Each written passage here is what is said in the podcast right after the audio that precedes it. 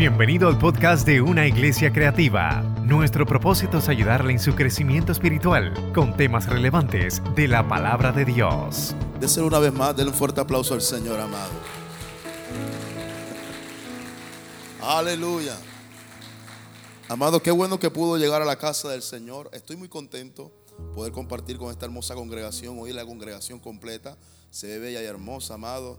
Los felicito por poder levantarse. Yo sé que hoy la sábana estuvo apretada, gloria a Dios. El ambiente estuvo frío. Usted tuvo ganas de quedarse, pero des un fuerte aplauso que pudo llegar a casa de Dios. Como dijo el pastor, respondo en nombre de Josué Quesada. Me acompaña mi amada esposa, mi amor, levanta tu mano. Hace cuatro meses mi estatus cambió. Hace cuatro meses esta sortija le dio poder a ella, amado. Ya no me mando yo, ahora me manda ella, gloria al Señor. Pero sin duda alguna han sido cuatro, cuatro meses bellos, hermosos, extraordinarios. He aprendido a obedecer, Manuel. Hay que sí, mi amor, sí. E, eso tiene un poder extraordinario. Muy bien, ¿verdad? Gloria al Señor. Reciban saludos de mi pastora Key Lotero y el pastor Raymond Camacho, Iglesia Tabernáculo Adoración, Casa del Alfarero, en el pueblo de Manatí. Reciban un fuerte abrazo de ellos. Y sin más preámbulo, amado, por favor, busque el libro de Mateo, libro de Mateo, capítulo 3, libro de Mateo. Mateo capítulo 3, versículo 13, por favor. Si no es molestia, libro de San Mateo, capítulo 3.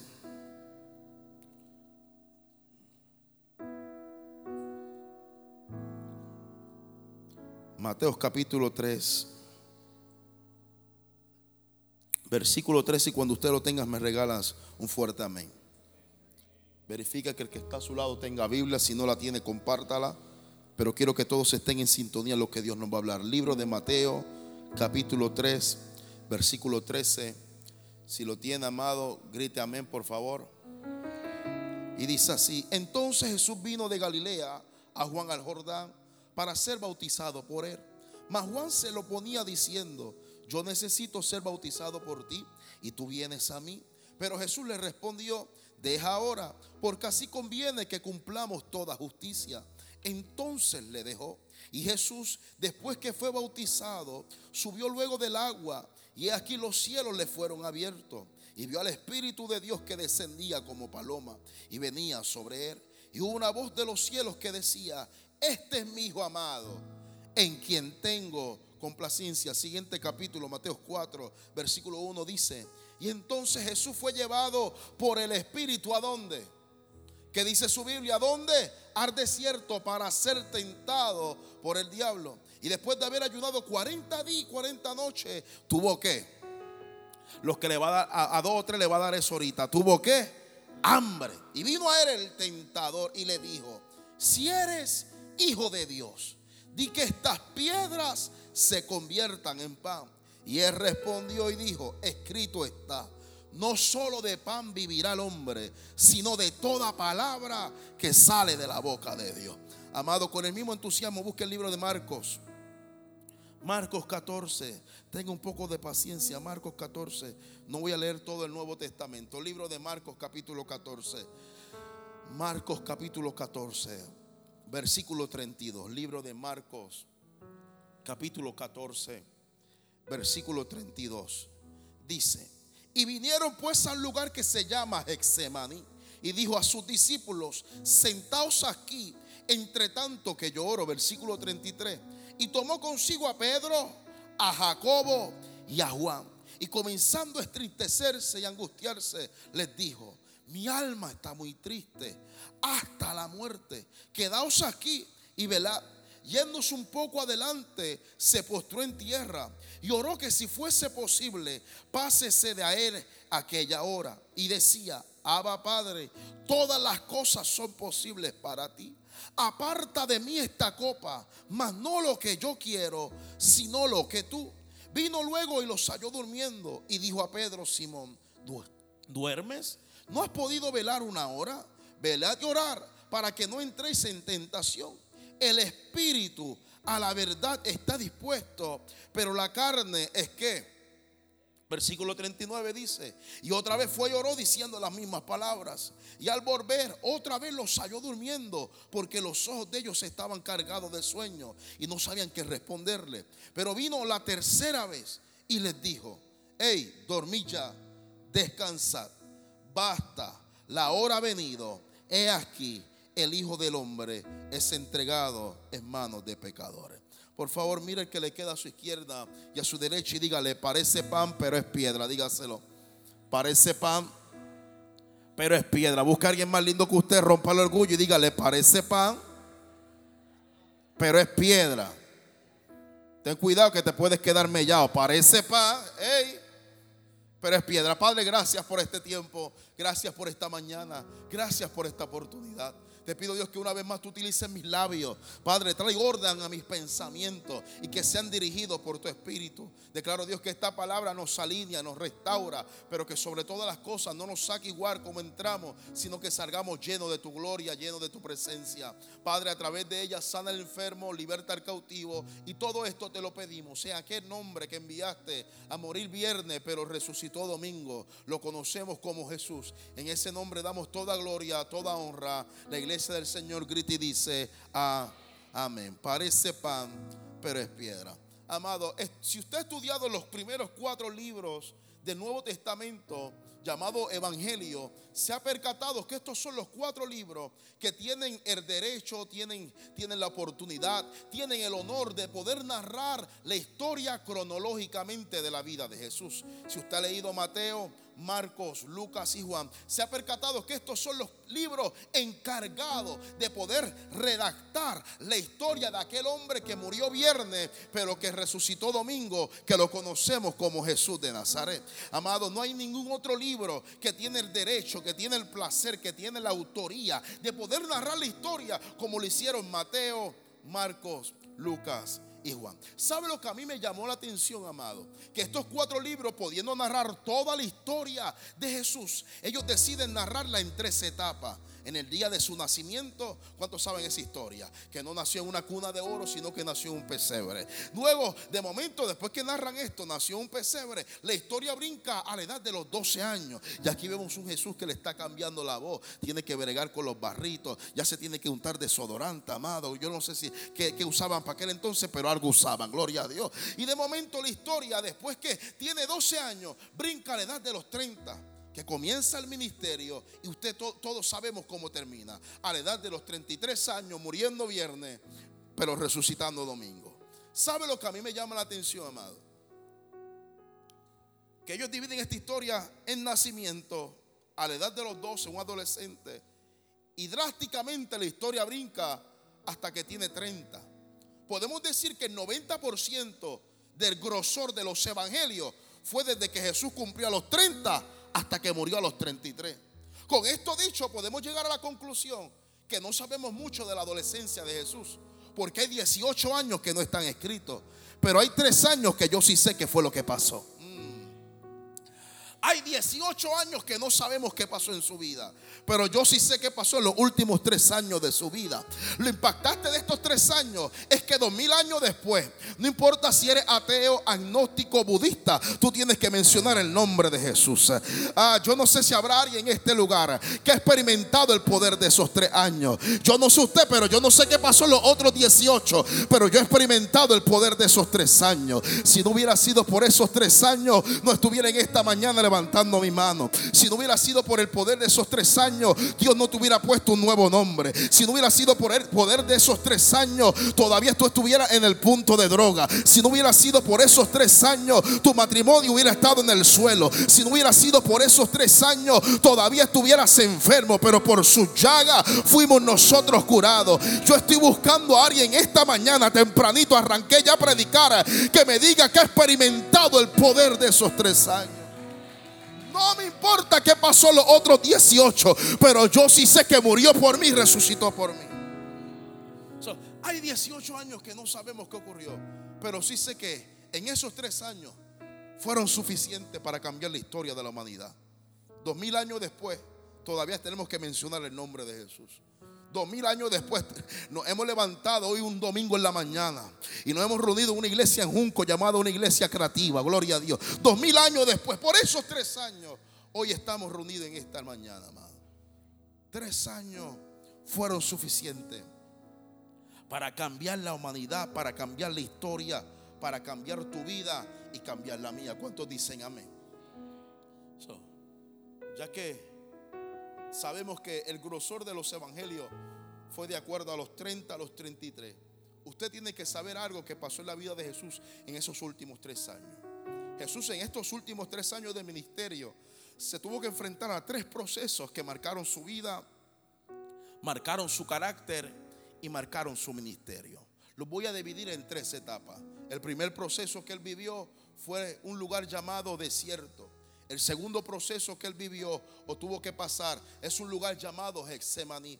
Y el tercer proceso por el cual él tuvo que pasar es un lugar llamado crucifixión. Tres procesos que marcaron la vida de Jesús en estos últimos tres años. Número uno, desierto. Número dos, Hexemaní. Y número tres, crucifixión. Ahora bien, amado, de acuerdo a los evangelios, a la edad de los 30 años, Jesús es dirigido por el Espíritu precisamente a la ciudad de Galilea, a un río llamado Jordán, donde en este río está un hombre llamado Juan el Bautista, obviamente bautizando en la agua y predicando y haciendo la asignación para la cual fue escogido. Predicar el evangelio del que hay que venir detrás de él. Aquel hombre que él no es digno ni siquiera de atarle la sandalia de sus pies. Aquel hombre que él predicaba y decía, el que viene detrás de mí, yo lo bautizo en agua, pero el que viene detrás de mí lo va a bautizar con Espíritu Santo y fuego. Es el que viene detrás de mí, ese, ese es el cordero, no que cubre, sino que quita el pecado del mundo. Y mientras Juan está haciendo la asignación en la tierra, se percata que a la distancia está el hombre por el cual lleva años predicando. Por ahí viene Jesús, por ahí viene. Y de momento él lo identifica a la distancia y declara las siguientes palabras. He aquí, he aquí, el Cordero de Dios que quita el pecado del mundo. Nada más y nada menos.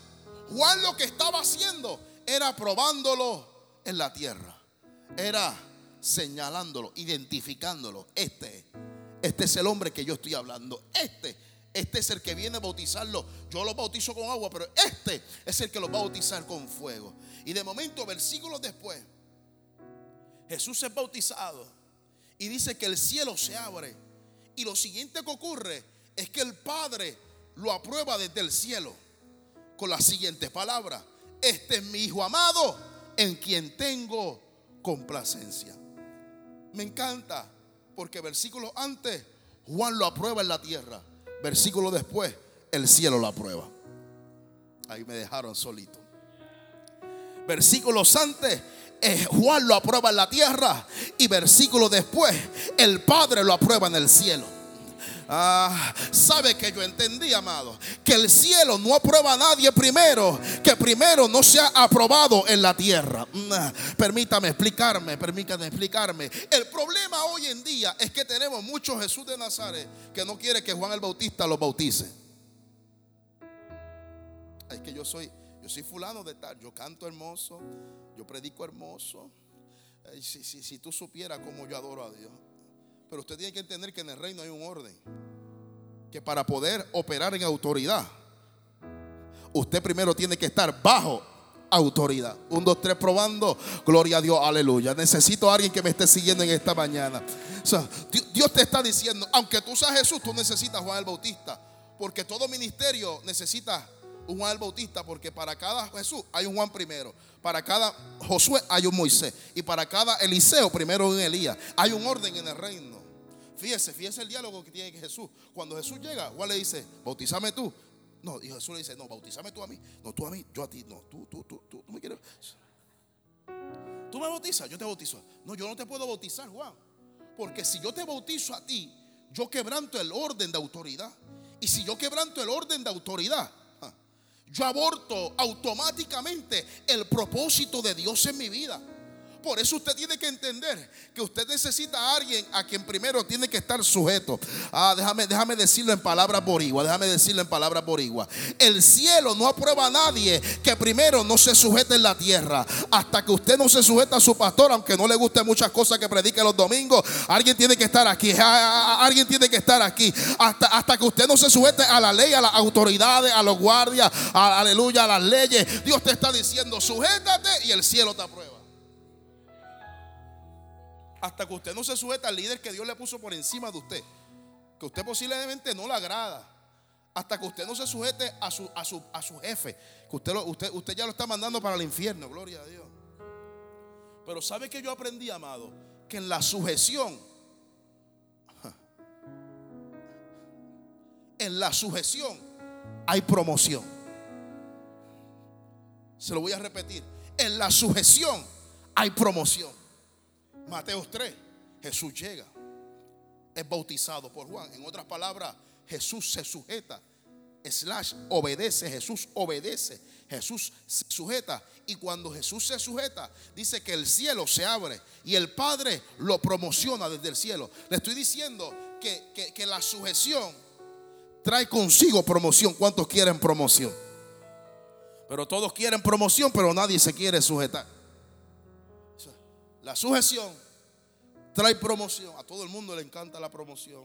A todo el mundo le encanta que Dios te hable, que Dios te toque. A todo el mundo le encanta llorar. Dios me habló poderoso el domingo. A todo el mundo le gusta que se le salgan los mocos, caerse para atrás. Gloria al Señor. Pero permítame dañarte la fiesta. Porque también aprendí que toda promoción trae consigo proceso. Mateo 3. Jesús llega Jesús se sujeta, el Padre lo promociona y automáticamente Mateo 4 es dirigido al desierto, proceso. Sujeción trae promoción y promoción trae proceso. Sujeción trae promoción y promoción trae proceso. Lo curioso de nuestro Dios es, amado, que Dios siempre te muestra la promoción pero se oculta el proceso. A alguien le ha pasado, a alguien le ha pasado. Que Dios te muestra la gloria Oye, pero qué cosa, se reserva el proceso. A alguien le ha pasado que te pone a soñar que luna estrellas se arrodillan ante ti, pero en ese mismo sueño se le olvidó mostrarte que te iban a quitar la túnica, que te van a vender a los ismalitas, que van a meterte a la casa de Potifar, que tienes que comerte la cárcel. A alguien le ha pasado que te dice que vas a ser el rey de Israel, pero no te dice que tienes que matar osos, tienes que matar leones, que te tienes que enfrentar a Saúl, que tienes que enfrentarte a gigantes, que tienes que enfrentarte a los filisteos, que tienes que enfrentarte a tus hijos que te quieren matar, que te tienes que enfrentar a tu esposa que te ridiculiza, que te tienes que volver loco de vez en cuando, meterte en una cueva y hacerte y babiarte. A alguien le ha pasado que te dice que te tiene una tierra que fluye leche y miel, pero te tiene 40 años comiendo maná y codornices todos los días. A alguien le ha pasado que te muestra la gloria, pero se reserva el proceso. Porque si te muestra el proceso, abandona antes de comenzar. Gracias por los cuatro seres humanos que estamos aquí. Ah, los demás son arcángeles. Gloria al Señor. Si te muestra el proceso, es más, tú ni estuvieras en esta iglesia ahora mismo. Gloria a Dios. Pero ¿sabe qué aprendí, amado? Que en este proceso, este proceso no no es enviado por el diablo. Este proceso es dirigido por el Espíritu. Mateo 4, ya estoy en Mateo 4, no se apure, llegamos a Marco ahorita. Mateo 4, Jesús llega al desierto y fíjense lo que dice el texto, que es dirigido por el Espíritu. Hay desiertos que el diablo no te mete, hay desiertos que el Espíritu te introduce. Hmm. Y cuando está en este desierto, solito, gloria al Señor, dice que el enemigo llegó para tintarlo. Vemos un Jesús que sanaba enfermo, a un Jesús que los demonios huían al oír su nombre, un Jesús que multiplicaba los panes y los peces, pero estaba a punto de enfrentarse una de sus mayores batallas. ¿Sabes que yo aprendí, amado? Que las mayores batallas que Jesús se enfrentó no fue cuando estaba frente a las multitudes, sino cuando se encontraba sola. ¿Sabe que yo entendí de mi Jesús? Que lo que lo hizo grande a él no fue cómo se comportaba frente a las multitudes, sino cómo se comportaba cuando nadie lo veía. Mm, mm, mm. Lo que te revela el carácter como cristiano no son los domingos en la iglesia Lo que te revela tu carácter como cristiano, gloria al Señor, es cuando nadie te ve. Habrá alguien en este lugar que sabe lo que estoy hablando. Que tú no eres cristiano los domingos solamente, sino que tu identidad se sigue manifestando los lunes, los martes, los miércoles, los jueves, los viernes, los sábados. Que tú sigues siendo un verdadero adorador, aun cuando la música no está en high. Habrá verdadero adorador en este lugar que lo adoran en espíritu y en verdad, con piano, sin piano, con batería, sin batería. Yo sigo siendo cristiano, aunque el pastor esté al frente, aunque el pastor no esté. Yo sigo siendo un buen esposo, aunque mi esposa no esté a mi lado. Habrá alguien que esté en este lugar, alguien que esté en este lugar. Yo sigo siendo un buen cristiano. Aleluya, aleluya. Lo que escribo en WhatsApp, lo que escribo en Facebook. Déjame predicarle a alguien del siglo XXI que sigue siendo cristiano, aun cuando nadie está a su lado. lo que hizo grande a Jesús no fue como se comportó en la multitud, amado. Fue como se comportó cuando nadie lo veía. Ahora encontramos un Jesús solo en el desierto. Y es aquí donde me impacta, amado. El Mateo, capítulo Mateo 4. Porque vemos un Jesús que estaba solo. Pero si usted retrocede un poquito más atrás, en Mateo 3, aquello estaba repleto, el río Jordán estaba lleno. Imagínense, Juan el Bautista ya, tiene discípulos. En otras palabras, el río Jordán estaba lleno de discípulos y donde hay discípulos hay como 10 chismosos más, gloria a Dios. Matemáticas, reino 101, eso es 101, eso es 101.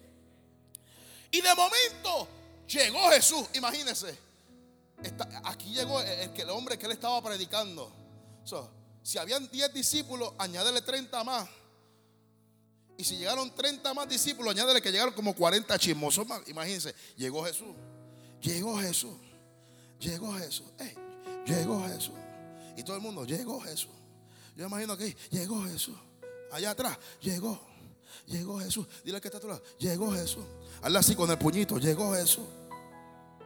Mateo 3. Llegó Jesús. Mateo 3. Y en Mateo 4 nadie lo acompaña. Mateo 3, llegó Jesús. Y todo el mundo celebra la promoción. Es aquí, mi hijo amado. Ah, todo el mundo danzando y hablando en lengua. Mira, ahí llegó. Bajó como paloma. Ese, ese, es el hijo de Dios. Todo el mundo aplaudiendo. Oye, pero nadie la acompañó en Mateo 4. ¿Sabes qué entendí? Que todo el mundo celebra contigo tu promoción, pero nadie está dispuesto a meterte contigo en tu proceso.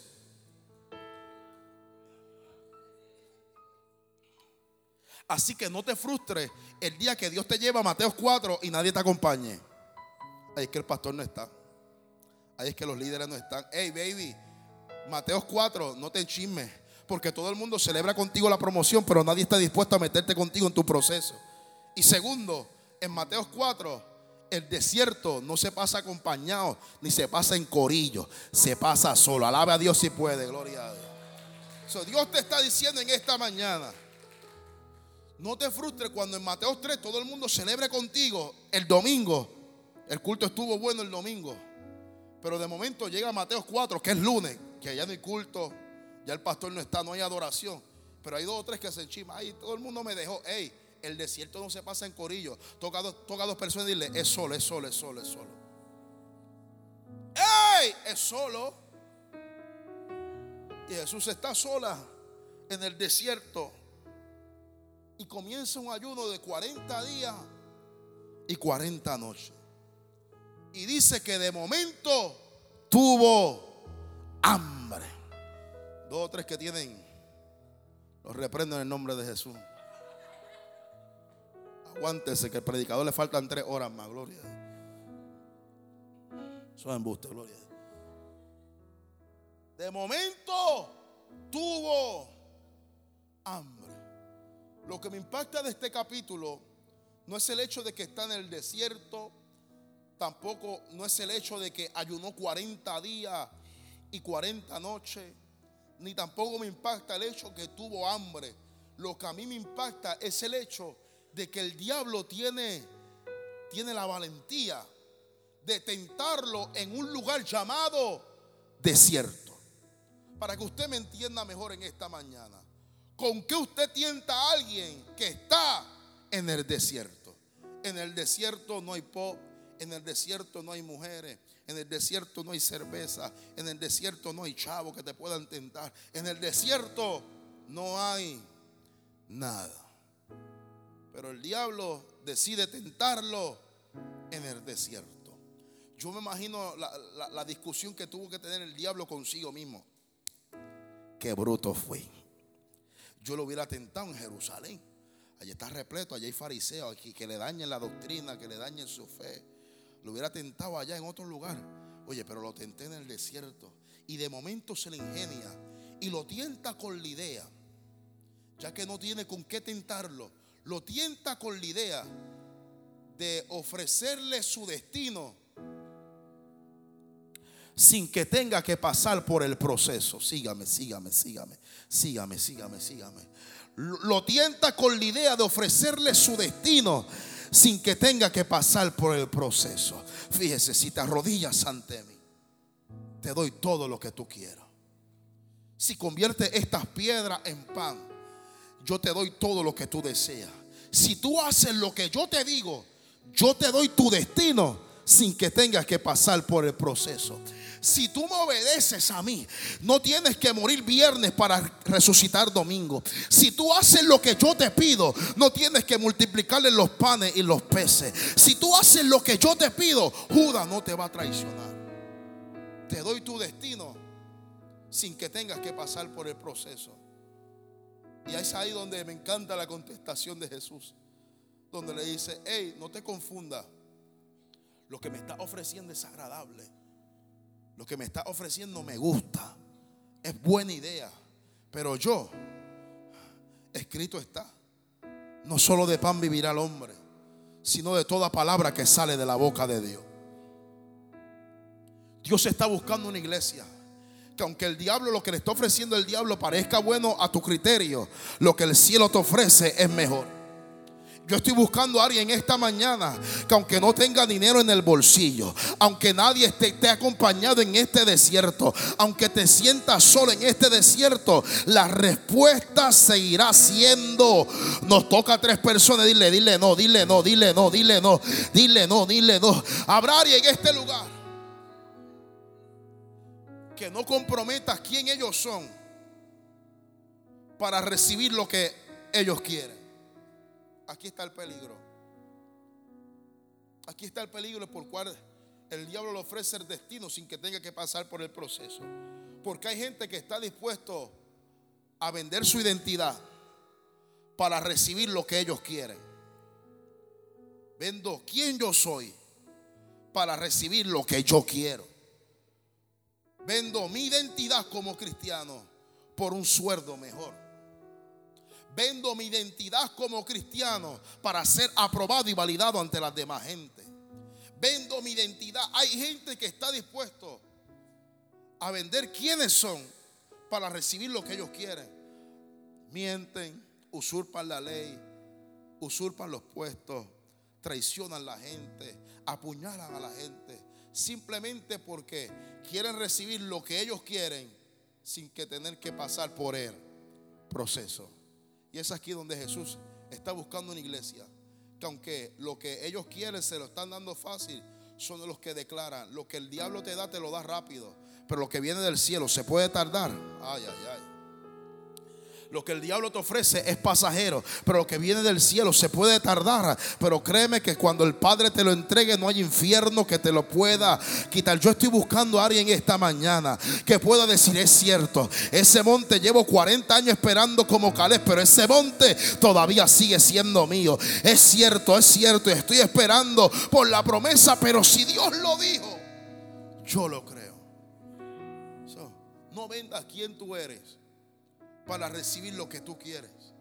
Y me fascina el texto, porque lo siguiente que ocurre es que cuando el texto especifica que Jesús tuvo hambre, ahí fue donde Satanás llegó para tentarlo. Mira si el diablo es astuto, que no lo tentó en el día 1 ni en el día 2, esperó que tuvo hambre. Cuando tuvo hambre, Satanás se le, se le apareció. Sí, sí, porque cuando usted está hambriento, amado, cuando, cuando, dos o tres aquí están hambrientos, usted le cambia hasta el color de piel, alábalo. A usted le cambia el color de pelo. Hay dos o tres, hay dos o tres, hay dos o tres. El Espíritu no me está hablando, no me lo reveló carne y sangre. Hay dos o tres que cuando tienen hambre no se le pueden ni mirar, no la pueden tocar. No me toques que tengo hambre. Hay dos o tres que Dios le está hablando en esta mañana. Se ponen insoportables. Y porque tú tienes hambre, tú te pones malcriado, te pones malcriado. Porque tú tienes hambre, tú miras mal a todo el mundo, así gruñona, gruñón. Porque tengo hambre. Y porque tienes hambre, justifica todas tus acciones.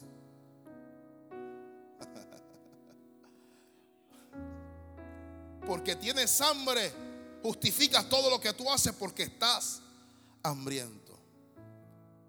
Son esos momentos que usted tiene hambre, que hasta su vista se pone borrosa. Y son en esos momentos que usted tiene hambre, donde somos capaces de ver piedra como si fueran pan. Necesito desmenuzar esto. Si hay, si hay algún momento que usted tiene que estar alerta como cristiano, son en los momentos que usted tiene hambre espiritualmente hablando. Porque son en esos momentos que tiene hambre donde tu vista te engaña. Y de momento ves ese canto de lechuga como un bacon doble, gloria a Dios. Como tú tienes hambre, te lo mandaste y te sabes a arroz habichuela el canto de lechuga. Porque usted tiene hambre, se come hasta lo más malo y le sabe bueno. Porque usted está hambriento. Cuando usted está hambriento, puede ver los pedazos de piedra como si fueran pan. Son en esos momentos que tenemos que estar alerta. Porque pensando que una buena decisión, en vez de alimentarnos, se convierte en la piedra de tropiezo. Yo vengo a hablar con gente que ha padecido de hambre espiritualmente. Más hacer una pregunta. ¿Cuánto hemos mordido piedra pensando que es pan? Gracias porque no me dejó solito, gracias. ¿Dónde están los cabezahuecas como yo? Vamos que hemos tomado malas decisiones pensando que es la voluntad de Dios. Porque estábamos tan desesperados. Uh, estábamos tan angustiados. Eh, eh, eh, necesitábamos ya comer algo porque nos sentíamos secos, nos sentíamos hambrientos espiritualmente. Contar que, contar que me llene el estómago, me mando lo que sea. Oh, gloria a Dios. Uh, contar que me llene mis expectativas, contar que me llene este vacío que yo tengo. Fumo, bebo, busco hombres, busco mujeres. Pero Dios te está diciendo, hey, cuando tenga hambre, sigue confiando en la palabra de Dios. So, Dios te está diciendo, Dios te está diciendo, yo sé que tuviste tanta hambre, estabas tan desesperado que te hiciste novio de alguien que parecía pan, pero resultó ser Te casaste con alguien que parecía paz porque estabas tan desesperado. Y resultó ser piedra. Eh, no, tenías, no tenías dinero, no tenías chavo y aceptaste cualquier trabajo y en vez de ser pan, ay, yo siento la gloria de Dios, resultó ser. Pero Dios te dice, no importa si llevas 40 días o 40 noches, no importa si llevas un año, no importa si no tienes dinero en el bolsillo, no importa si te encuentras solo y todavía no parece tu patito feo, tu, patita fea, gloria al Señor. Pero algo yo sí sé, que la iglesia que yo le estoy predicando en este lugar, aunque tiene hambre, va a esperar la respuesta del cielo, porque conocemos que el Dios que nosotros le servimos es aquel hombre que se llama Jesús de Nazaret sabe quién es Es Él el pan de vida y es el agua que sacia para vida eterna. Lo que quiero decir con esto es que Él, Él es el alimento que te hace falta. Él es el alimento que va a saciar tu apetito. Él, gloria a Dios, es quien tú tienes que esperar. Toca a tres personas, dile, sé que tienes hambre, díselo, díselo. Sé que tienes hambre, pero dile, aguanta, resiste, que por ahí viene el rubio de Galilea. Oh, gloria al Señor. Habrá alguien que está esperando ese alimento del cielo, ese alimento que viene de allá arriba. Estoy hambriento, estoy desesperado. Pero yo confío que cuando Él llegue, Él es el pan de vida. Él no solamente sacia mi apetito, sino que Él también es el agua que salta para vida eterna, también sacia mi sed. Mire, es poderoso esto, amado. Él te sacia el apetito y también, eh, oye, Él es un caballero, gloria a Dios.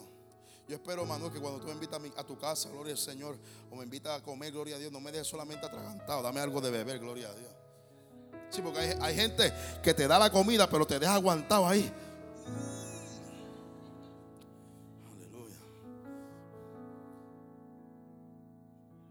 Escrito está, no solo de pan vivirá el hombre. Oye, no te confundas, lo que me está ofreciendo es bueno. Pero escrito está, Jehová Jireh, Él es mi proveedor. Uh. Lo que me está ofreciendo es bueno, la tipa está dura, el tipo está duro, pero escrito está, mujer tengo, alábalo. Hay dos o tres que tienen que salir con esa palabra de su boca, escrito está. Tengo hambre, pero escrito está. Él es mi proveedor, Él es mi sanador, Él es mi refugio. Él es mi cobertura. Habrá alguien que todavía está esperando y pueda declarar en sus labios, escrito está. Y del desierto, el segundo proceso que Jesús experimenta fue Hexemaní. A diferencia del desierto,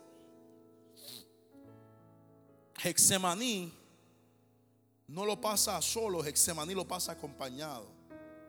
Y Hexemaní, a diferencia del desierto, el desierto fue que preparó a Jesús para el ministerio pero Hexemaní fue quien lo preparó para la crucifixión. Pendiente acá, amado, porque Hexemaní juega un rol muy importante en la vida de Jesús. Si usted se percata, Hexemaní es el único lugar donde vemos un Jesús sufriendo, agonizando. Por primera vez sale de su boca la siguiente palabra: Padre, pasa de mí esta copa. Imagínese si Hexemaní es fuerte, que ni siquiera el desierto que estaba el diablo le sacó las palabras, Padre, pasa de mí esta copa. Imagínense si Hexemaní es fuerte, que se enfrentó contra Satanás, se enfrentó contra demonios, se enfrentó contra mares, se enfrentó contra fariseos. Y en ninguno de esos procesos, ninguno de esos procesos provocó de que Jesús quisiera renunciar al proceso. Si usted se percata, la diferencia de Hexemaní a los diferentes procesos es que en Hexemaní no hay diablo, en Hexemaní no hay demonio, en Hexemaní no hay hechizo, en Hexemaní no hay maldiciones, en Hexemaní él está solo.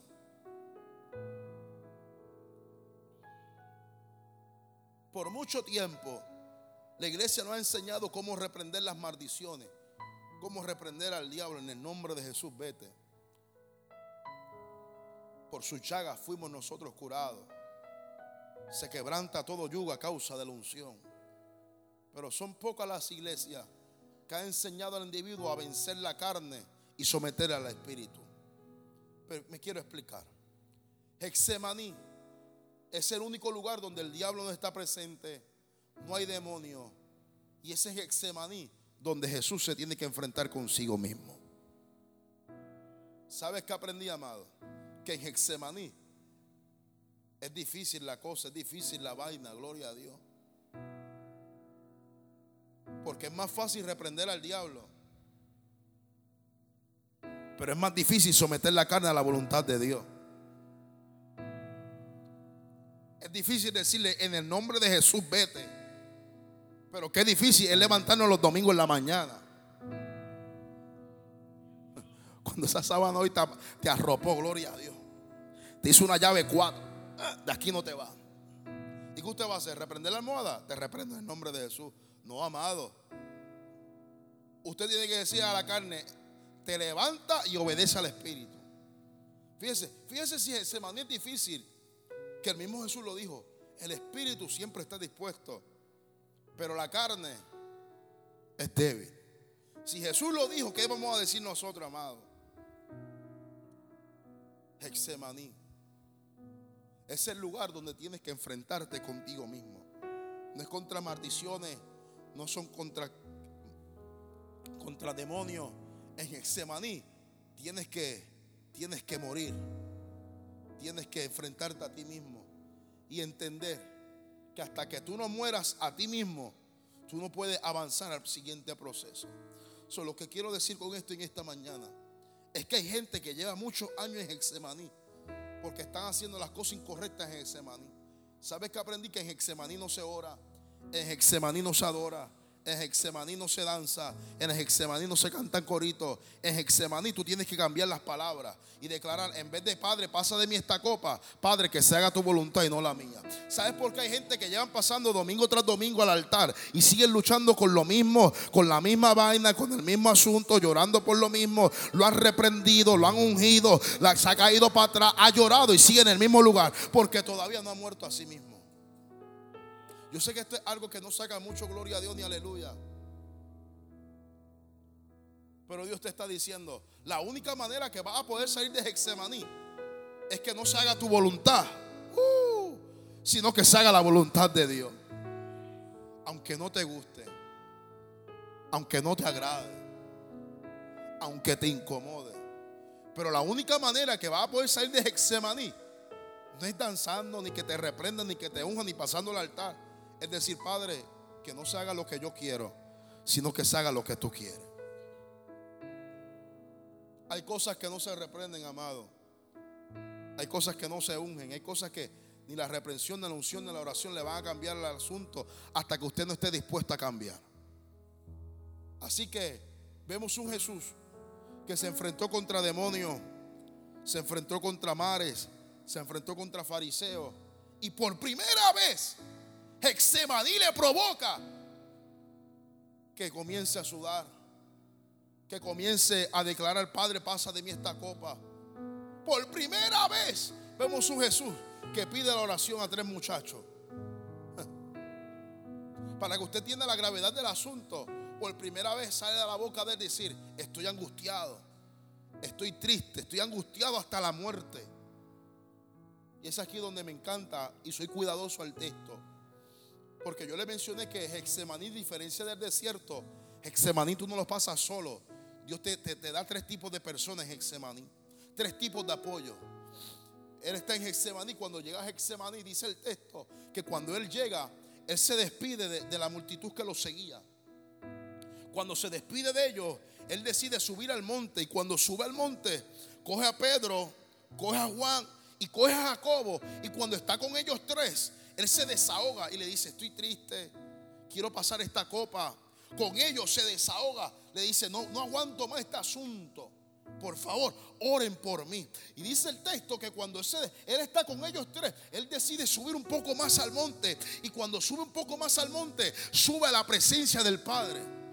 Yo les mencioné que Hexemaní, Dios te da tres tipos de apoyo están los primeros, son la gente que tú dejas la falda del monte. Estos son los apoyadores a distancia los apoyadores a distancia son esta gente que te acompaña a Hexemaní, pero no están dispuestos a subir contigo Hexemaní. Hay alguien que me tiene que seguir en esta mañana. Son los tipos de personas que te acompañan hasta el monte, pero no están dispuestos a subir el monte contigo, porque son gente que te aman a la distancia, te cubren a la distancia, oran por ti a la distancia. Todo ministerio, todo líder, todo cristiano necesita gente que lo apoye a la distancia, te cubra a la distancia, te envío ofrenda a la distancia. Pero sabes que el peligro está que si tú no sabes discernir los tiempos, puedes quedarte con la gente distante, encariñarte con la gente distante. Y el peligro es que si te encariñas mucho con ellos, si te quedas con los distantes, así mismo va a ver la promesa de Dios a la distancia. Así que usted tiene que estar alerta espiritual. Que en el día que los distantes te acompañen, tú lo digas, yo te amo, yo te quiero, pero a la distancia si te quedas con los distantes, no estoy diciendo que son malos, porque los distantes tienen un propósito, acompañarte al monte, no subir contigo el monte. el peligro es quedarte con ellos y ver la promesa que Dios te prometió a la distancia. Fíjese, Jesús, Jesús se lo agradece. Yo te agradezco que me acompañara. Me agradezco que me acompañara todo este caminar. Pero necesito despedirme de ti porque tengo que subir de nivel. Toca a tres personas y dile, sube de nivel, sube de nivel. Sube de nivel, sube de nivel. Y cuando subió de nivel, subió al monte. Y cuando subió al monte, cogió a Pedro, cogió a Juan y cogió a Jacobo. Y cuando estuvo con ellos se desahogó. Estos son los apoyadores designados. A diferencia de los distantes, estas son la gente que tú escoges cuidadosamente. Ah, necesito que usted me siga. Gloria a Dios. A diferencia de los distantes, estos son los designados. Esta gente no entró porque quería a tu círculo de amigos. Esta gente fueron gente que tú confiaste en ellos. Es ese círculo de gente, ese pequeño puño en quien tú confías. No fue hasta que él estuvo con Pedro, Juan y Jacobo, hasta que él no estuvo con los designados, fue que él comenzó a abrirse. Estoy triste, estoy angustiado, quiero pasar esta copa. Tenga cuidado, amado. Pídale a Dios que le dé discernimiento porque el peligro está que si usted no tiene discernimiento, puede tener gente distante ocupando la posición de gente designada. Y es aquí cuando los ministerios caen. Es aquí cuando los matrimonios caen. Es aquí que tú le contaste tus victorias, pero también les cuentas tus fracasos. Sí, porque los designados son la gente que ven tus victorias y también ven tus fracasos. Ven tus altas, pero también ven tus bajas. Y el peligro es que tú puedes tener gente con el título de, designado, pero con el corazón de distante. Y de momento te abriste con los designados, pero tenían uno que tenía, era pintura y capota, gloria a Dios. Y en vez de ayudarte, en vez de reservárselo, todo el barrio se enteró. Toda la iglesia se enteró. Hello.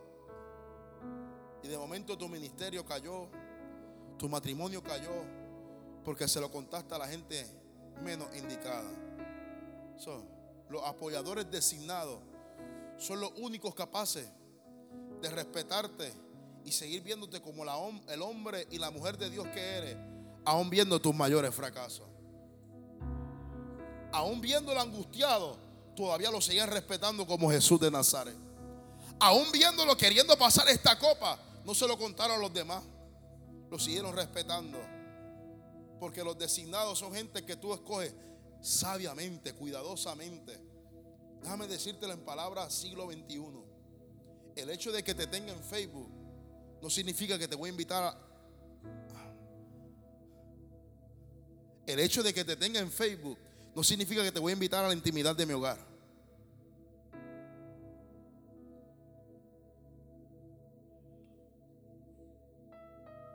Reina Valera, siglo XXI. Hey, tenga cuidado, amado. Están los distantes, pero a los distantes manténlo a la distancia. No le abras tu corazón. Hello. No les confieses tu fracaso. No les confieses tu, tu, tu duda. Los problemas de tu matrimonio no se los cuenta todo el mundo. Los problemas en tu ministerio no se los cuenta todo el mundo. Tus problemas con tu vida como cristiano no se los cuenta todo el mundo. Porque no todo el mundo está preparado para ver tu fracaso. La gente nunca ha tenido problema con Dios. La gente ha tenido problemas con los hombres y mujeres que Dios usa.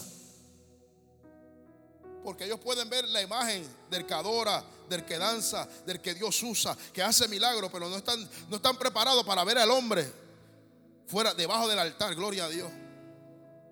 Que de vez en cuando, gloria a Dios. A mí me da unas perretas, amado. Gloria al Señor. Solamente mi esposa las conoce. Aleluya. Vamos, no, se me haga el más espiritual, amado.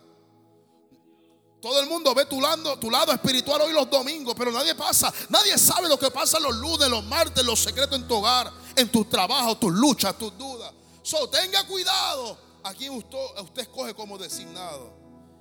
Y de momento, el día que usted ve a gente designada comportándose como distante, es el día que usted tiene que sacarlo de su vida. Alguien diga amén, alguien diga algo, por favor. Pero la única manera que usted va a poder salir de Hexemaní es agradeciendo a los distantes y también le tienes que agradecer a los designados. Porque usted tiene que subir de nivel. Toca a tres personas y dile, sube de nivel. Sube de nivel. Dile, sube. ¡Ay! Sube. Porque todavía hay un apoyo que te está esperando. Y de momento se despide de Pedro. Se despide de Juan. Se despide de Jacobo. Y sube a la presencia de Dios usted, me dejó solito. Yo dije que suba a la presencia de Dios. Y cuando sube a la presencia de Dios, Él encuentra algo que los designados ni los distantes se lo pudieron dar. Pero así como Jesús, también nos hemos comportado nosotros. Porque cuando usted lee el texto, dice que Jesús sube a lo divino, sube a la presencia del Padre, pero nuevamente baja a los designados. Usted lo ha hecho, usted lo ha hecho. Que después que estaba allá arriba, Nuevamente vas a los designados a pedirles consejos. Oye, lo que Dios me habló será de Dios. Oye, pero estabas con Dios. Fíjense, fíjense lo que dice el texto. Cuando Él sube a lo divino, estas fueron las palabras de Jesús en el tercer nivel. Padre, pasa de mí esta copa. Y después que estaba en lo divino, volví y bajaba a los designados. Y cuando bajaba los designados, les decía a ellos, hey, pónganse en orar, oren, oren, vigilen. Y después que bajaban los designados y le decían, oren, vigilen, volvía y subía, subía, brother, subía, subía a lo divino. Y cuando subía a lo divino, nuevamente, Padre, por favor, si hay otra manera, si, hay otro modo, así como le pedimos a Dios, si hay otro modo pasa de mí esta copa. Y volví y bajaba a los designados. Y cuando bajaba a los designados, otra vez le decía, hey, ora, vigila. Y ellos se quedaban durmiendo. Pero subió la tercera vez. Pero esta tercera vez no dice qué dice. En la tercera, en el tercer encuentro no, está escrito lo que pasó. Pero sí está escrito cuando bajó la tercera vez a los designados. Cuando bajó por tercera vez a los designados, en esta ocasión, Él no le dice oren, en esta ocasión no le dice vigilen. En esta ocasión le dice dormir ya. Uh. Estos son, estos son, los momentos de, la prédica que yo valoro tanto. Porque esto es lo que parece que nadie ve. Esto fue lo que me, me motivó a mí. Porque yo dije, ¿cómo? ¿Cómo que? ¿Qué pasó en este tercer encuentro? Esta es la parte que a mí me encanta, amado. Aunque ustedes usted, usted dirán, ah, no, a mí me gusta más. Esta es la que a mí me encanta. Porque algo tuvo que pasar en ese tercer encuentro, que cuando bajó por tercera vez, ahora él no necesitaba de los designados. Esta vez tenía la confianza de decirle, hey, duérmanse, acuéstese. Algo pasó en este tercer encuentro que cuando él bajó a los designados, yo le dije, le dice, yo lo amo, yo lo quiero, pero ya se pueden acostar. Algo yo conseguí allá arriba. Ah, algo yo conseguí allá arriba. Algo yo conseguí allá arriba. Yo vengo a buscar a alguien en este culto, gloria al Señor, que vaya y suba a lo divino, que suba a la presencia de Dios. Y cuando tú subas a la presencia de Dios, yo le voy a explicar qué fue lo que pasó. En este tercer encuentro, ahora la oración de Jesús no era Padre, pasa de mí esta copa. Ahora la oración de Jesús era Padre, que se haga tu voluntad. Aleluya, y no la mía. Cuando tú aceptas la voluntad de Dios, ahora puedes ir donde los designados y les puedes decir gracias, pero ya yo encontré algo en la presencia de Dios.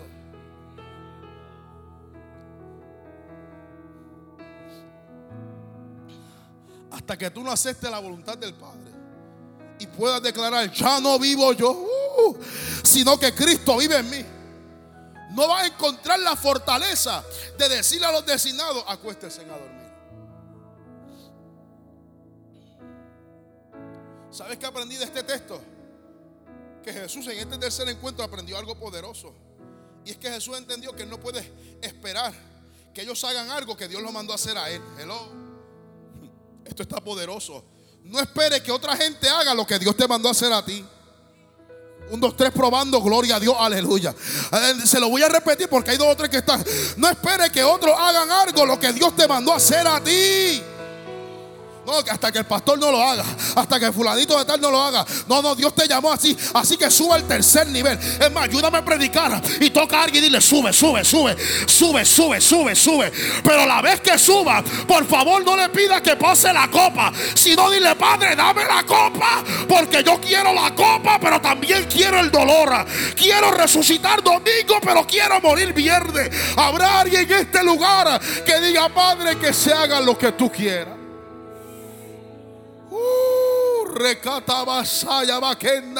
Que se haga lo que tú quieras. Pero no lo que yo quiero. hasta que Él no murió, amado. Yo me atrevo a decir estas palabras. Él no murió en, la cruz, amado. Yo me atrevo a decir que el día que Él murió fue allá en Hexemaní. Él murió a sí mismo. Él murió a su voluntad. Él murió a sus sueños. Él murió a sus deseos. Él murió a lo que yo quiero. Él murió a lo que él más le gustaba. Él dijo, Padre, yo acepto la copa hoy. No se la dé más nadie, esa es mía. No quiera, no quiera darle la copa. Esa copa es mía, dámela acá. Y mira, para que usted sepa que ya me voy, gloria a Dios. Hay dos o tres que ya tienen hambre.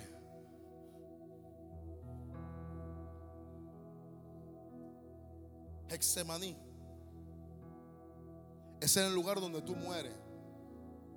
Es el lugar donde tienes que morir al viejo hombre para que nazca el nuevo hombre. Es el lugar donde ya no puedes vivir tú, sino que Cristo tiene que vivir en ti.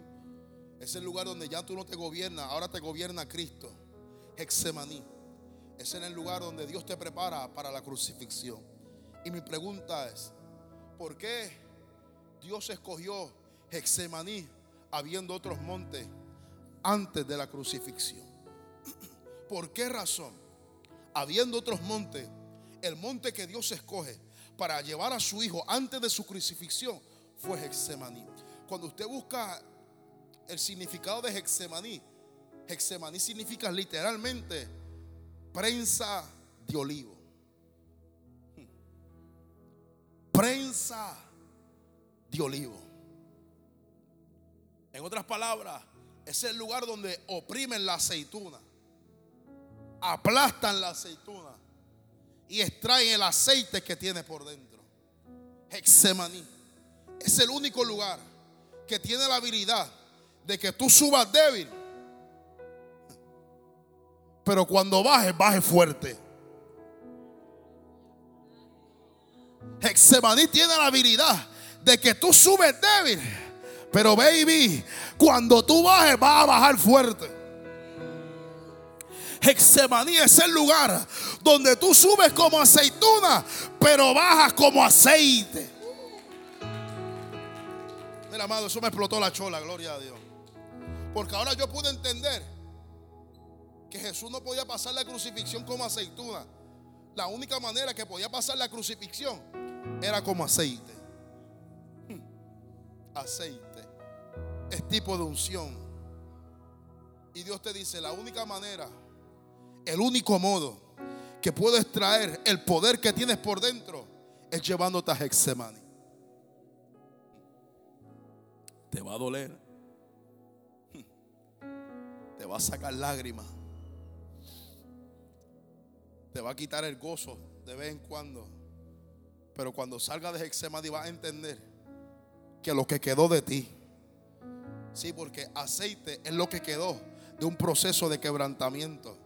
En otras palabras, lo que quedó de ti se llama aceite. lo que quedó de ti es lo que Dios va a usar. Ay, Dios mío. Lo que quedó de ti es lo que Dios va a usar para cambiar tu historia, para cambiar tu vida, para cambiar tu familia. Lo que quedó de ti, lo que más nadie quiere, es lo que el cielo está probando. Lo que quedó de ti, esa sustancia llamada aceite. Lo que quedó de ese proceso de dolor ese proceso de quebranto, ese proceso de súplica, ese proceso donde tú querías pasar la copa. Ese proceso que te quedaste sin dinero, ese proceso que te quedaste sin trabajo, ese proceso que te quedaste sin amigos, ese proceso que te tuviste que quedar solo. Ese proceso tiene la habilidad de convertir el débil a hacerlo fuerte. Y entonces cuando estoy en ese maní puedo declarar, diga al débil. Uh, diga al débil. Dígalo con ganas, diga al débil. Yo vine a hablar con gente que llegó a este culto débil, pero este culto tú vas a declarar, diga al débil es que en mi debilidad el poder de Dios se perfecciona. Es que en Hexemaní pude entender que ahora ya no vivo yo, sino que Cristo vive en mí. Es en Hexemaní donde pude entender que lo que quedó de mí de este proceso es lo que Dios va a utilizar para que yo muera viernes y resucite domingo. Así no te quejes de Hexemaní. No te quejes que estás solo. No te quejes que nadie te acompañó. No te quejes que no está pasando como a ti te gusta, como tú quisiste. Lo que va de año, no, no te han salido los proyectos. Pero lo que quede de ese dolor, ay Dios mío, es suficientemente poderoso para extraer el aceite que tenías por dentro, se manifieste por fuera. Y es aquí donde me encanta una de las funciones del aceite. Si no me equivoco, la mencioné allá en el campamento de los muchachos. Nunca pensé que esta predicación iba a alinear aquello. Y es que el aceite, cuando usted se lo unta a un objeto, amado, por más que usted quiera agarrarlo, por más que usted quiera agarrarlo, no puede. Porque qué? Resbala. Solamente los que han sido procesados. Dios mío. Solamente los que no renunciaron a Hexemaní. Solamente los que se metieron en Hexemaní. Y yo no sé cuánto tiempo Hexemaní, gloria a Dios. Pero yo sí sé que todavía están metidos ahí, gloria a Jehová. Pero solamente los que han pasado Hexemaní. Ahora el, el aceite que tiene por dentro se manifestó por fuera. Y ahora cuando el diablo te quiera agarrar, my God, my Lord, ahora no puede porque en sus manos le resbala. Yo estoy buscando a alguien que alguien más que el pastor que pueda recibir esta palabra. Habrá alguien en este lugar que diga, ahora cuando el diablo me quiera agarrar, no puede. Habrá alguien que lo declare, no puede. No tocarán mis hijos, no tocarán mi casa, no tocarán mi finanza, no tocarán mi vida. Yo tengo aceite. Habrá alguien que tenga aceite en esta mañana. Si tiene aceite, celebra, grita, pero algo en este lugar. Estoy buscando a los que han sido procesados. Estoy buscando a los que se metieron a Hexemaní. Estoy buscando a los que digan, Padre, que se haga tu voluntad y no la tuya, papá. Aleluya. Ahora cuando la tentación te quiere agarrar, ahora cuando el problema te quiere agarrar, no puedes porque fuiste procesado. Ahora no te afecta como antes porque fuiste procesada. Ahora ese problema no te afecta como te afectaba hace dos meses atrás porque fuiste procesado. yo vengo a hablar con gente que son débiles, pero en Cristo somos fuertes. Yo vine a hablar con gente que Hexemaní te sacó las lágrimas, Hexemaní te sacó el dolor, pero también te sacó la unción que tenías por dentro. Así que si estás en Hexemaní, regocíjate y canta, regocíjate y canta, regocíjate y canta, regocíjate y canta, porque en Hexemaní, oh gloria a Dios, Dios te va a llevar a una nueva transformación de gloria. Uh, sí, Espíritu de Dios. Padre, gracias por este tiempo. Gracias por este mensaje, gracias por esta palabra. Gracias Señor por esta hermosa iglesia.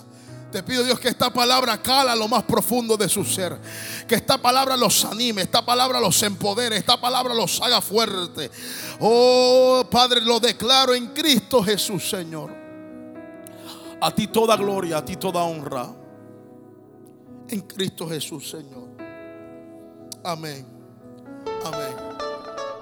Gracias por escuchar nuestro podcast. Para conectarse con nosotros, siga nuestra página web, unaiglesiacreativa.com o en Facebook, Una Iglesia Creativa, donde hay un lugar para cada miembro de su familia.